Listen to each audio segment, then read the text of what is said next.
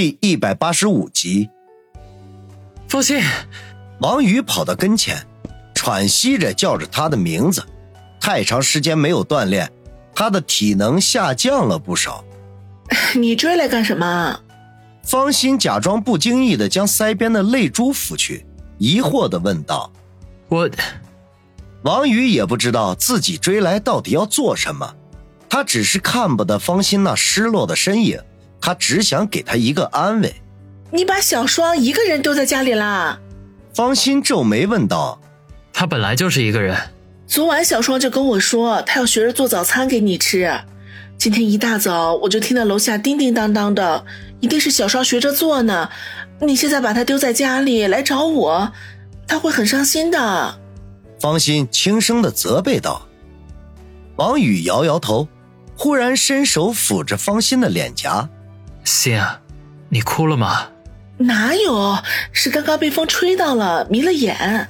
方心有些慌张的说道：“连撒谎都不会。”王宇笑着说，在方心的脸颊上摸索着，手掌下的皮肤光洁细腻、温润如玉，使他低落的心情渐渐的好转了起来。好了，小雨，你快回去吧，我也要回店里上班啦。方心站着不动。任由他抚摸着自己的脸颊，嘴里却催促着说道：“王宇没动，觉得有些心痛。这段时间，他的身边出现了形形色色的女人，从白领丽人到富家千金，再到万众瞩目的大明星，他的桃花运好的一塌糊涂。但仔细回想起来，这些美丽的女人们都不及方心给他的那种温暖的感觉。”那是成熟女性所独有的味道，令人舒服，使人安详。可是随着时间的推移，他渐渐的疏远了方心，甚至忽略了他的感受。他承认，在最初的时候，他更多的是迷恋方心的身体，而此刻，方心在他的心中占据了举足轻重的位置。小雨，你还愣着干什么呀？快回去吧。方心见王宇站在原地傻愣愣的盯着自己，不禁再次催促道：“王宇，深吸一口气，将手掌从方心的脸颊上拿开，然后紧紧的抓住方心的双手，呼吸变得急促起来。方心，我们现在去做吧。”你说什么？方心大吃一惊，满脸的不可思议。我说：“我们现在去做吧。”我要你永远做我的女人。也许我还太年轻了，可是请相信我的承诺。”王宇沉声的说道。方心不敢置信的摇着头：“小雨，一大早别胡闹了，我们不是说好了吗？等你。”王宇伸手按住他的下巴：“方心，我不想等了。”“不行。”方心摇头说道。“为什么？”王宇不甘心的问。呃，不为什么，呃，至少现在不行。哎呀，好啦，快点回去吧，别让子双等你太久了。方心声音发颤的说：“我。”王宇本来想说我和子双没有关系，可是这话怎么也无法说出口。这真的就没有关系吗？方心微微一笑，柔声的说：“傻小子。”别把美好的第一次浪费在我这种老女人身上，去吧，有那么多优秀的女人等着你去爱呢。说罢，他挣开王宇的手掌，毅然的转身而去。公交车就在不远处，那辆去往市中心的六十六路正停在那里，等着上班的人们陆续的上车。方心快走了两步，成了最后一个上车的人。在车门关上的一瞬间，他从车窗里瞥见，那个大男孩仍旧站在那里，金色的阳光照在他的背上，使他整个人都仿佛笼罩在了金光当中。只是那光芒太过强烈，使人看不清楚他的容颜。傻瓜，方心轻声地说，也不知道是批评自己，还是那个心动的男孩。不觉间，他的眼角湿润了，那两个字对他来说太久远了，他差不多都快忘记了那种被爱充满的感觉了。想到那两个字，他的脑海里情不自禁地浮现了他和王宇在一起的情景。尽管只是画饼充饥，却也美好的令人窒息。方心长长的吐了口气，摸了摸发烧的脸颊，嘴角轻轻的勾起，喃喃的说道：“啊，傻瓜，你为什么不答应他呢？”公交车已经远去，一直站着不动的王宇终于从沉寂中醒了过来。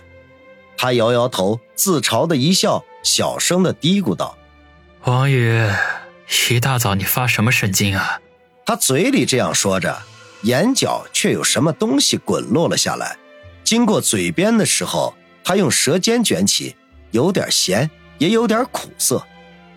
他回到子双家的时候，小魔女正在餐桌前撅着嘴巴，一手托着腮帮子，一手拿着一根筷子，无聊地戳着盖子中黑漆漆的鸡蛋饼，嘴里面小声地骂着：“嗯。”坏王宇，臭王宇，死王宇！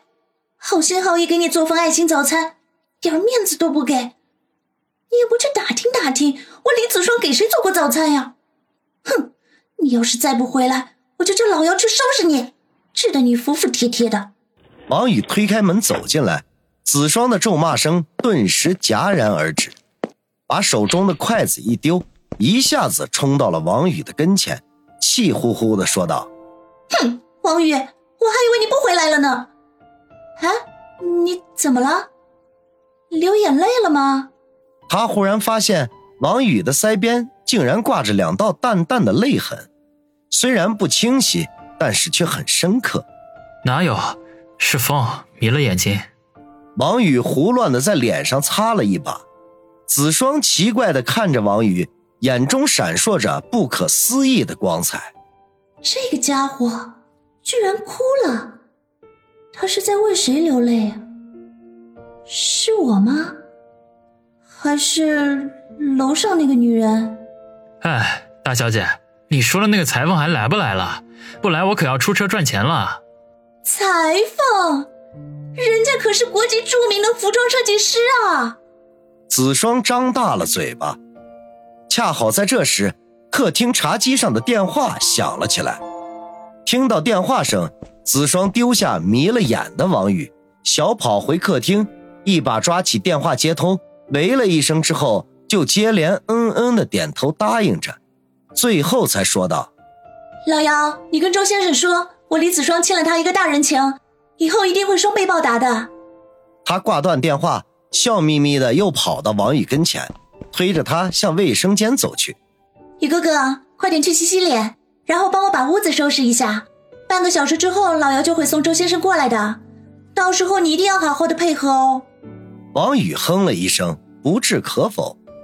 进了卫生间，反手把门关上。他确实得洗一把脸了，带着一脸的泪痕见那位世界著名的裁缝，尊不尊重对方且不说，自己也会丢脸的。半个小时转眼即过。王宇和子双刚把屋子收拾干净，门铃就响了。子双略显紧张，拉着王宇过去开门。门口站着两个人，其中一个自然就是永远板着脸、很少会有笑容的姚远。如果不是戴着一副看似斯文的眼镜，很容易使人联想到冷面煞星。跟在他身后的是一个穿着花里胡哨。头发染得跟孔雀开屏似的，脸上画着很浓的烟熏妆，一看就是带着娘们气的男青年。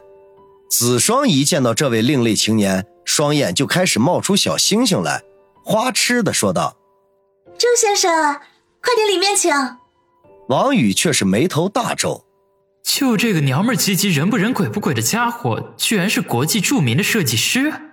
姚远带着周先生进屋。还没等落座，就说道：“大小姐，周先生时间很紧张，只会逗留十五分钟，咱们需要抓紧点时间。”子双点点头说道：“我知道。”然后向周先生说道：“周先生，请坐，喝点饮料，吃点水果。”茶几上，他们早就准备了水果饮料。